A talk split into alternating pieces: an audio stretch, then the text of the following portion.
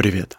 С вами я, Дмитрий Огнерубов и подкаст «Огнебуги». Здесь ты услышишь три полезных практических вывода по книге и немного от меня, чтобы послушать и внедрить. Иначе зачем это все, да? Сегодня 24 шаг и разбор книги «Времени нет». Сегодня тебя ожидает три вывода. Первый – потребность в постижении самого себя. Второе – доверие другим ученым, чтобы экономить время и улучшить понимание. И третий времена обладания уникальными, секретными знаниями быстро проходят. Что с этим делать? Начнем по традиции с вопроса, почему я начал читать эту книгу. Отвечу просто. Мне посоветовал ее один из э, бизнес-тренеров, который был на мастер-классе. Он очень здорово знал бизнес-процессы и оказывал консалтинг крупным компаниям. У него было все четко и структурировано. естественно, я поверил и послушал его совета и начал читать эту книгу. Честно говоря, может быть, я перепутал, потому что таких книг с таким названием несколько. Ну, я взял самую последнюю, вот и начал читать, собственно говоря. Короткий э, вывод о том, что будет в этой книге. Она художественная, я бы сказал, да, художественная. Это не бизнес-роман, на мой взгляд, просто художественная книга про Понтия Пилата и про знаменитого возможно, знаменитого ученого, который работал над нейронной сетью в Советском Союзе. Ну, в общем, я тебя не буду сильно супер спойлерить. В общем, в общем, обычно у меня выводов на 10 страниц или на 14 даже. И потом я все это формулирую в трех выводах для тебя специально. Здесь у меня было две страницы, так что вот и вывод, собственно говоря. Очень много художественной стилистики, мало выводов, которые можно взять себе. Ну, как бы там ни было, для тебя я нашел что-то ценное. Пролог. Принцип. От каждого по способностям, каждому по потребностям. Это стимулирующий вызов. Все твои материальные запросы будут удовлетворены, гражданин, но что ты сможешь предложить взамен. Первый вывод. Исходя из э, того, что потребность разума в постижении самого себя, нахождение цели своего появления – это лишь побочный эффект эволюции. Напрямую разум нужен был для того, чтобы примат поднял палку, заострил один камень, а другой развел костер. И вот когда у него появилось свободное время, не занятое убеганием от хищников, он принялся расписывать стены своей пещеры и рефлексировать. Что, кстати, тоже, хотя и косвенно, но э, способствовало укреплению его позиции как на вершине пищевой цепочки, так и в своем племени. Таким образом, ответ на извечный вопрос о смысле человеческого существования таков – заслужить максимально высокое положение в социуме и получить от этого всевозможное удовлетворение. Но все это звучит поверхностно и очень даже по-обывательски. И ничего, кроме разочарования, у действительно рационально мыслящего человека не вызывает. И автор предлагает копнуть еще глубже, подумать, э, зачем выживать гидре, червю, зачем выживать амебе и так далее.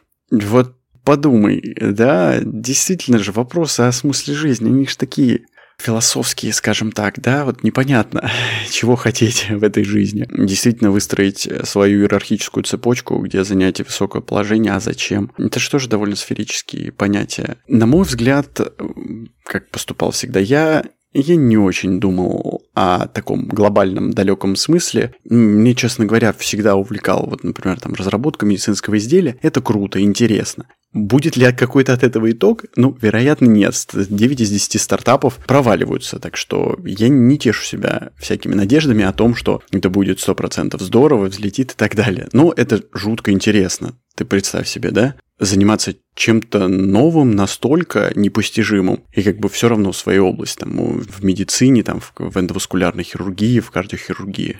Я не уверен, что фундаментально задавать, в общем, вопрос о смысле жизни – то, над чем нужно сидеть и размышлять. Хотя психологи вот советуют, что это очень важно. Подумать, задать вопрос себе, а что ты хочешь?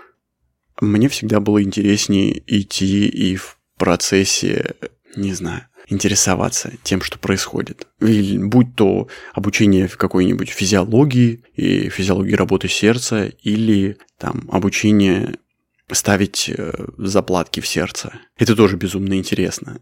ну, то есть в процессе это безумно интересно. Потом, когда ты, когда я, я уже много их поставил, это уже не так интересно. Соответственно, можно выбрать что-нибудь еще. Почему так инфузория делает? Вопрос эволюции очень простой. Инфузория не думает. Единственный вариант, почему нам кажется, что она думает, потому что мы наделяем ее этой способностью, как будто бы она что-то делает. На самом деле у нее все простыми рефлексами. Есть такой эффект хемотаксис, например, когда бактерия движется в сторону большей концентрации какого-то вещества. Нужно ли думать, что бактерия думает о том, что вот здесь концентрация вещества выше, и поэтому я пойду туда, чтобы стать больше, сильнее? Ну нет, конечно. Она идет туда по логичным. Я бы сказал, это даже не рефлекторным, это сложно назвать рефлекторным, потому что для рефлексов нужна нервная деятельность, нервная система, даже пусть самая простая. А это просто хемотаксис. Движешься туда, где больше концентрация. Воздух, например, движется из области высокого давления в область низкого давления.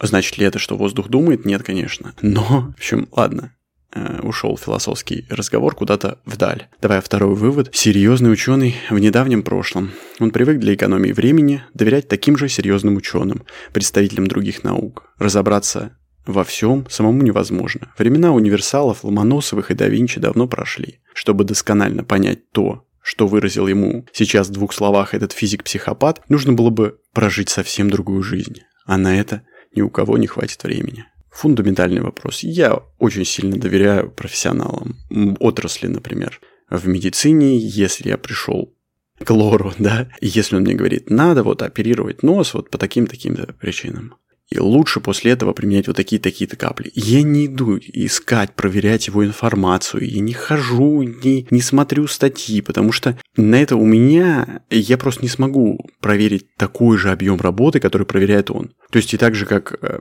я, например, для того, чтобы прописать пациенту какое-либо лечение, я перед этим, ну, во-первых, там 13 лет отучился, кандидатскую защитил, а по этой тематике, например, там у меня есть несколько статей. Я прочитал там с 30-40 статей. Понятно, что кому-то еще прочитать это, это колоссальное количество времени. В общем, я привык доверять профессионалам. Хочется верить, потому что я отдаюсь своему делу полностью и думаю, что так же делают все.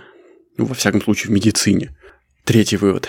В Московской Олимпиаде 80 для Антона все сложилось так, как, наверное, и должно было быть. В 28 лет доктор наук, начальник лаборатории в секретном НИИ, жена домохозяйка, личный водитель, трехкомнатная квартира на Кутузовском, государственный коттедж в области, рядом с работой и весьма достойный по тем временам оклад. Антон не пил, не курил, плавал в бассейне, играл в настольный теннис. Но времена, когда он был ученым, обладающим уникальными секретными знаниями, давно прошли. Кому нужен теперь одинокий, небогатый старик? По результатам книги главный герой, как ты понимаешь, состарился. Тот прекрасный НИИ, в котором он работал, пришел в негодность, потому что сменилась власть в Советском Союзе и так далее. Почему я записал этот вывод? Потому что все может пройти. И даже чудесные знания кардиохирурга, какие-то супер большое количество вмешательств, которые я делал, которые делают, они могут прийти действительно в небытие. Просто потому, что конъюнктура рынка поменялась. Просто потому, что в любой больнице мои знания и компетенции больше не нужны. Соответственно, на мой взгляд, их надо развивать максимально широко. Делать что-то больше. Развиваться в экономике. Развиваться знания вот в бизнесовой среде. А иначе можно попасть в один момент, что единственная компетенция – резать сердце больше не нужна. И понятно, что она будет, скорее всего, долго нужна, и там чат GPT ее не отберет и так далее. Ну, просто есть э, разные события в жизни, причем непрогнозируемые, на мой взгляд. Надо развивать себя. Даже если ты будешь бегать, не курить, плавать в бассейне, все равно к какому-то времени придет момент, когда в твоих услугах не будут нуждаться.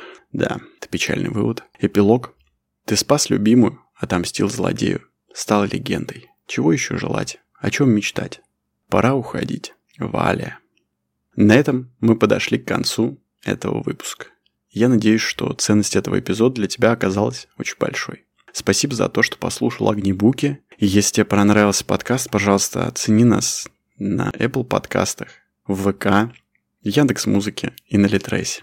В зависимости от того, где ты слушаешь. И обязательно возвращайся на следующей неделе для обсуждения новой книги. Скорость доверия Стивена Кови про то, как важно доверие в бизнесе и в личных отношениях, и что если его мало, цена товара растет в арифметической прогрессии. И не забывайте, берегите свое сердце.